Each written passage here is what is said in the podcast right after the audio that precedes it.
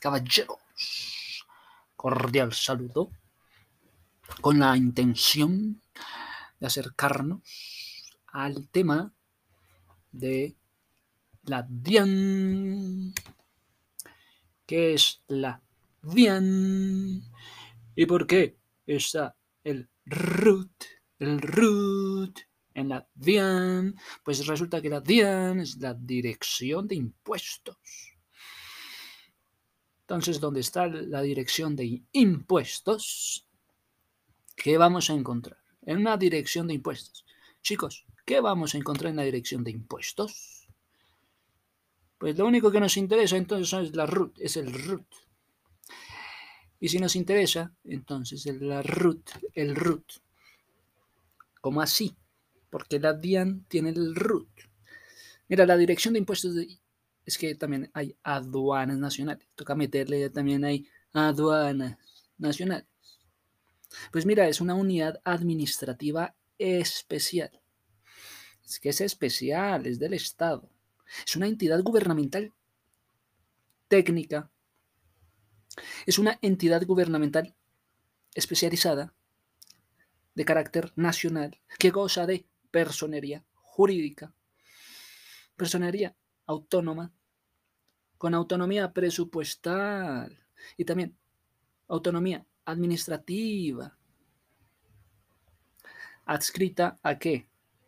Pues adscrita al Ministerio de Hacienda y adscrita al Ministerio de Crédito Público. O sea que están adscritos al Ministerio de Hacienda y al Ministerio de Crédito Público. Bueno, ¿y cuándo fue fundado entonces? La DIAN fue fundada en el año 93, 1993. El director Lisandro Junco Ribeira, el señor Lisandro. La sede queda ubicada en la carrera octava con sexta 68. Carrera octava con sexta. Carrera octava con sexta 64. Es que es una unidad administrativa es que es especial, es que es administración tributaria, se hace cargo de la administración tributaria. Ah, bueno, no es solamente dirección, dirección de impuestos, dirección de impuestos, pero es una unidad administrativa para la administración tributaria. Ah, bueno. Entonces, ya vamos enlazando con el root, tranquilo. Tranquilo, oye, tranquilo. Hay actividades económicas que son códigos también. Mira, pueden hablar de un código que sea una actividad económica. Sí, sí pueden hacer eso. Eso ocurre. Mira, eso ocurre. Códigos de actividades económicas. Entonces te mandan un código y esta es la actividad que vas a estar registrando, digamos, en la Cámara de Comercio. Mira, la unidad administrativa especial que es especial, es de dirección de impuestos. Después hablo de las aduanas, primero dirección de impuestos. Tiene como objeto, oígame esta palabra, coadyuvar. Tiene como objeto coadyuvar, o sea, no es coadjuntar, coadjuntar no, es como ayudar. Como que les cuesta decir bien la palabra ayudar, coadyuvar,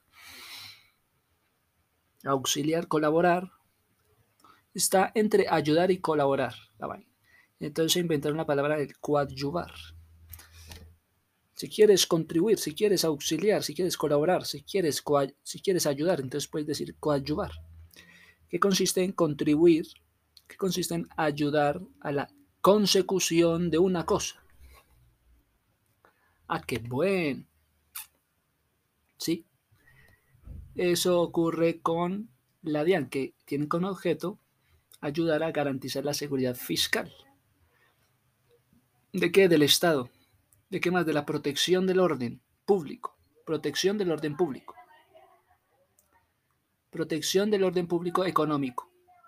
¿Mediante qué? Mediante la administración del control, mediante la administración del control. A un cumplimiento, al cumplimiento de obligaciones tributarias, al cumplimiento de las obligaciones tributarias. Mira, la nomenclatura del DIAN, de la DIAN, pues digamos que también se relacionan con la hacienda, entonces HC. Tienen un proceso también de selección en la DIAN, según el proceso de selección 1461. Según el proceso de selección 1461, en la DIAN ocurre una, primero que todo, una divulgación, ocurre una inscripción, ocurre una verificación de requisitos, ocurre una aplicación de pruebas, ocurre una conformación de listas de elegibles, ocurre un nombramiento en periodos de pruebas. Entonces es la administración de los impuestos. Bueno, pero hay que mirar todo. Debes mirar si estás a paz y salvo, con eso te decimos todo.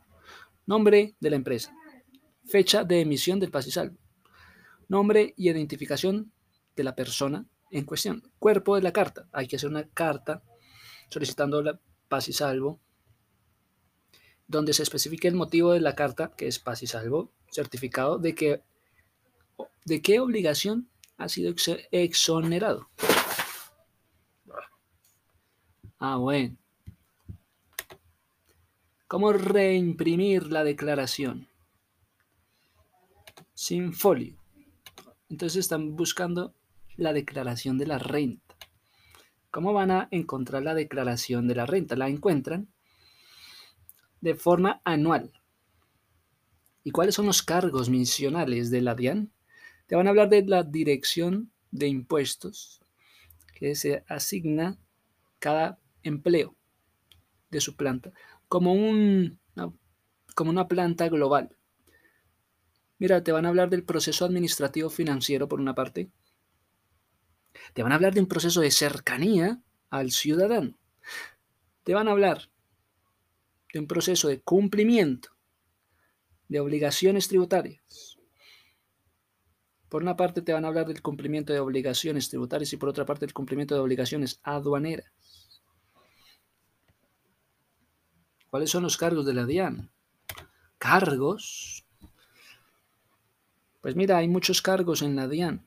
Existe la Dirección de Gestión de Impuestos, gestión de aduanas, gestión de fiscalización, gestión estratégica y analítica, gestión de innovación y tecnología, gestión corporativa, gestión jurídica. Todo es, son como núcleos gestión de impuestos y gestión de aduanas. De ahí pasa a gestión de fiscalización. De ahí pasa a gestión de estrategia y analítica. Luego pasa a la gestión de innovación y tecnología. Pasa luego a gestión corporativa y luego, finalmente, gestión jurídica. Hay varias cabezas de cargos. Y bueno, tenemos que el director de la DIAN se llama Lisandro Junco, como el nuevo director, nombrado por el presidente Iván Duque. Junco es un abogado especialista en derecho tributario, especialista en derecho financiero, con maestría en derecho internacional.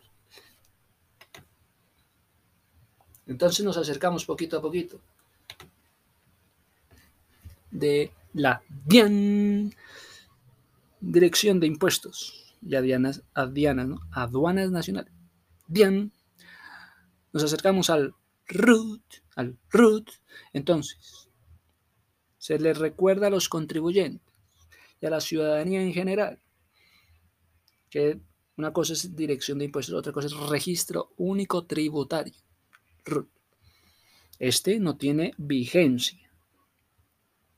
Por lo que si no tiene ninguna actualización que hacer a este documento, no se debe exigir su renovación. No exigen renovación del RUT. Bien, recuerda que el RUT no tiene vigencia. ¿Cómo es el RUT en una persona natural? Respuesta. El RUT en una persona natural, registro único tributario, administrado por la Dirección de Impuestos. Dirección de Impuestos y aduanas nacionales. DIAN constituye un mecanismo único para identificación, mecanismo único para identificación. Constituye el mecanismo único para identificación, ubicación, clasificación de las personas, de las entidades, que tengan la calidad de contribuyentes sea, estas personas y entidades deben tener la calidad de contribuyentes. Estas personas y estas entidades deben tener la calidad de, de contribuyentes, declarantes del impuesto. Oye, pero es un impuesto anual, del impuesto sobre la renta. Ah, bueno, entonces cuando te hablan de la DIAN, es un mecanismo único, es el mecanismo único para qué? Para poder identificar para poder clasificar a las personas, a las entidades. ¿Y cuáles son esas entidades? Estas deben tener la calidad de contribuyentes, la calidad de declarantes. ¿De qué? Del impuesto sobre la renta. Ah, vea pues. Certificado, ya tienes el certificado de el impuesto sobre la renta. Ah, ya sé. Actualización del registro único tributario. Mm, ya. ¿Cuál es el root? Entonces, en una persona natural. Es el único documento que permite ubicar, identificar, clasificar personas, entidades, según su actividad económica, según su actividad comercial o según sea el patrimonio que tenga, determinando si estos declaran o no declaran renta. ¿Cómo sacar el root por internet? Te pueden decir, saque el root, vaya y saca el root por internet. Te pueden mandar a hacer eso. Mm, me imagino.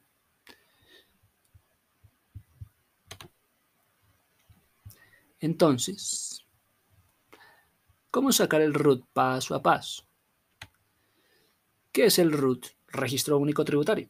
Es el único documento que permite ubicar, identificar, clasificar personas y entidades según una actividad económica, comercial, sea este el patrimonio que tenga, determine si declara renta o no. Ah, ya. Entonces, mira, la dirección de impuestos asigna un número de identificación tributario. O sea, el número de identificación tributario ya tiene las signias NIT. NIT, número de identificación porque la T de NIT?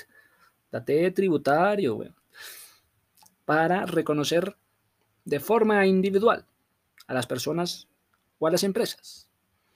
Y por ende mejorar el cumplimiento de las obligaciones que tengan en lo tributario. Y también mejorar el control sobre cada actividad económica. Oye, ¿cómo vas a sacar el root? Para sacar el root solo debes tener en cuenta en tu celular o en tu computadora una selfie, tómate una foto por ambas caras de tu cédula. ¿En serio? Sí. Y luego sigue los siguientes pasos para obtención del registro único tributario. Te ubicas, haces clic en Dian Gopco. Nos vamos a la Dian. Sí. Luego pides una cita virtual, escogiendo, haciendo clic, inscripción o actualización del root inscripción o actualización del root. Pero me parecía que el root no tiene vigencia. Si no tiene vigencia, puede que sí tenga actualización. Persona natural o jurídica. Ten presente el punto de contacto que se debe tener. Seleccionar punto de contacto.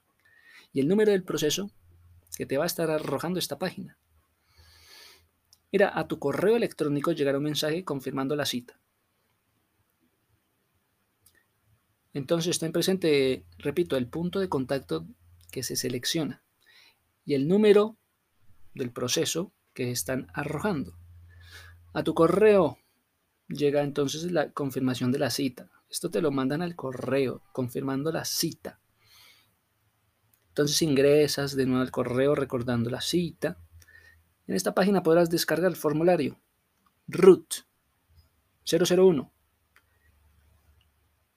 copia el correo entonces correspondiente al punto de contacto que hayas seleccionado. Entonces aparece el CIU, lo encuentras a través de la página Cámara de Comercio. Oye, pero ¿para qué el CIU? En esta página podrás descargar el formulario. Es que vas a ir el root para descargar un formulario, el formulario 001, que es algo editable. Entonces esto lo copia, copia el correo correspondiente al punto de contacto que hayas seleccionado. Entonces el punto de contacto, el SIU, lo vas a encontrar a través de la página de Cámara de Comercio. Así es como esta dirección de correo. Este correo electrónico enviaste a formularios diligenciando fotocopias. Vas a estar enviando documentos que te hayan solicitado el asesor. Es que el asesor solicita documentos al correo electrónico antes de las 9, antes de las 12, dependiendo sea el caso. Mira, el asesor verifica los datos. El asesor verifica datos. ¿Y qué pasa con el asesor si verifica datos? Mira, te enviará documentos finalmente para que los imprimas y firmes y escanees. Esta será la versión original de la root. Cuando hay, voy a buscar el root. Póngase en contacto con un asesor para que este, el asesor verifique los datos y le envíe el documento final para que este pueda ser impreso y pueda firmarse. Esto será una versión original del root. Solo cuando el asesor verifica datos y le manda el documento final. ¿Cómo sacar el root de una manera presencial?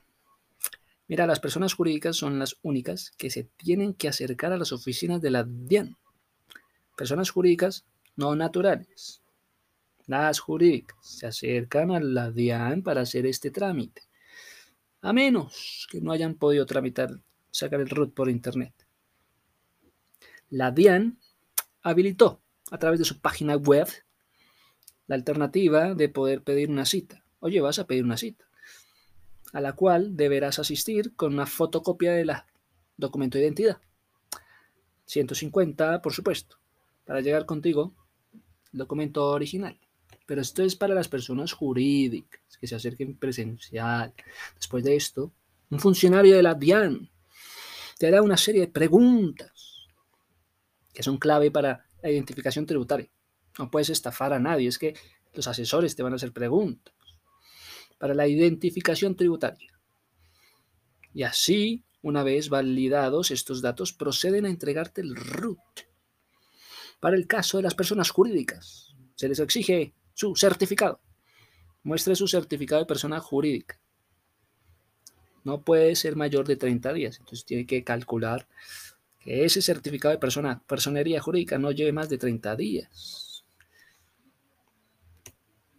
¿Y qué pasa si pierdo mi cita con los chicos del RUT?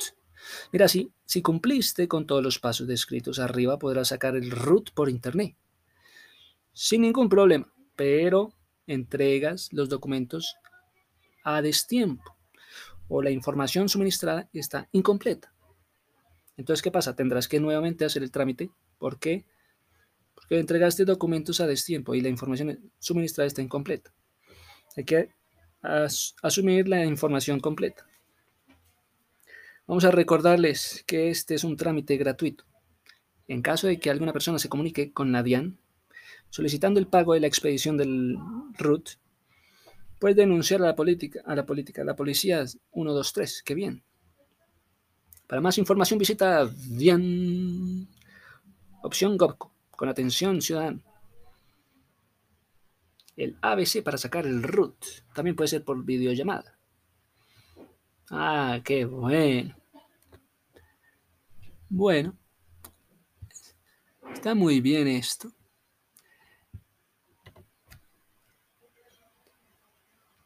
¿Por qué? Mira, entonces la otra mitad de lo importante del DIAN, Dirección de Impuestos, es que es la aduana también, juega un papel importantísimo, importantísimo, decisísimo en el movimiento de las mercancías. Por una parte está la, la dirección de los impuestos, por una parte. Por otra parte, el movimiento de las mercancías. Esto en las fronteras. Entonces los regímenes, regímenes aduaneros aplican mercancías que influyen, si influye la mercancía significativamente sobre la industria nacional. Como influye esta mercancía en la industria, entonces el comercio internacional va a contribuirle a la economía nacional. Ah, bueno. Ya teniendo esto, pues toca acercarse al tema de los aranceles. Ah, bueno, digamos que háblame de los aranceles.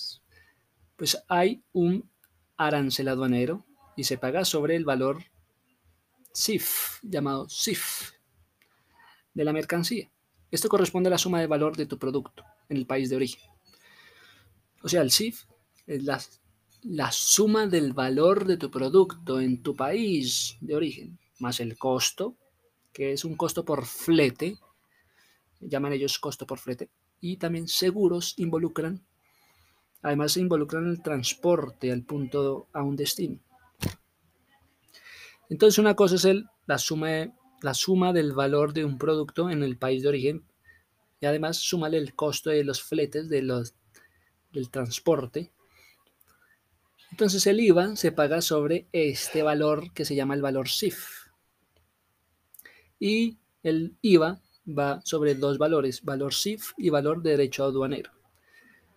Ah, ¿cuándo debo pagar impuestos? No. Mira, el IVA va con un porcentaje en el valor SIF, va con otro porcentaje en el valor de derecho aduanero.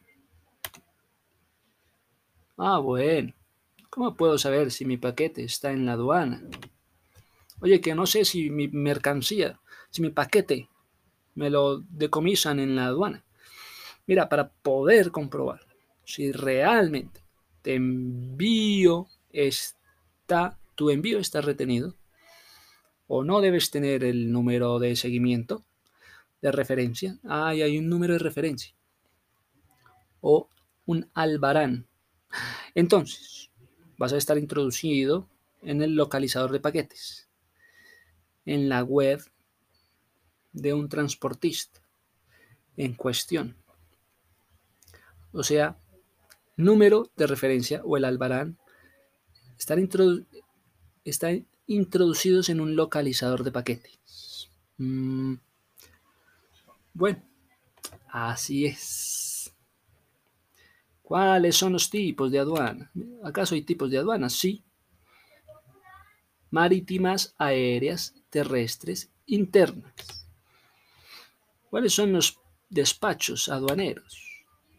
Oye, pues mira que los despachos aduaneros de mercancías. Mira, hay que precisar y confirmar todos los detalles de la importación de las guías aéreas. ¿Por qué hay un despacho aduanero de mercancía? Pues porque hay que confirmar todos los detalles de la importación aérea. Porque hay que revisar la revisión física de la mercancía. Hay que hacer una elaboración del pedimento de lo que se va a pedir. Hay que hacer una solicitud de los impuestos. Y hay que mirar que se debe pedir la solicitud en medio de esta mercancía. Pero entonces, esta mercancía tiene que llegar a dónde? Al punto de la liberación de la aduana. ¿Cómo se va a liberar de la aduana? Oiga, ¿usted cómo se va a liberar de la aduana? Es un paso crítico en el proceso del despacho, ya que implica la decisión por parte de las entidades gubernamentales que involucran el mercado transfronterizo de autorizar el retiro por parte del importador por parte del exportador o por parte de algún agente que haya sido designado. ¿Cuál sería ese tiempo de liberación aduanera? ¿Cómo son esos cálculos de impuestos? Más bien dime, ¿qué es la liberación aduanera? Una liberación aduanera es un procedimiento en virtud del cual se autoriza la exportación, se autoriza la importación de una carga, ¿Cómo se calculan los impuestos? Mira, los impuestos se van a estar calculando. Entonces la fórmula es para la base grabable. ¿Cuál es la fórmula? Valor en aduana más el IG más otras contribuciones. valor de la aduana es una cosa. Ahora súmale el IG y además súmale otras contribuciones. Esto para poder detectar la base grabable, la base que se ha grabado. Grabable. Entonces, la fórmula para determinar el monto del IVA es la sumatoria de todo, o sea, la base grabable por el 16%. Digamos que el IVA, te lo memorizas, por favor.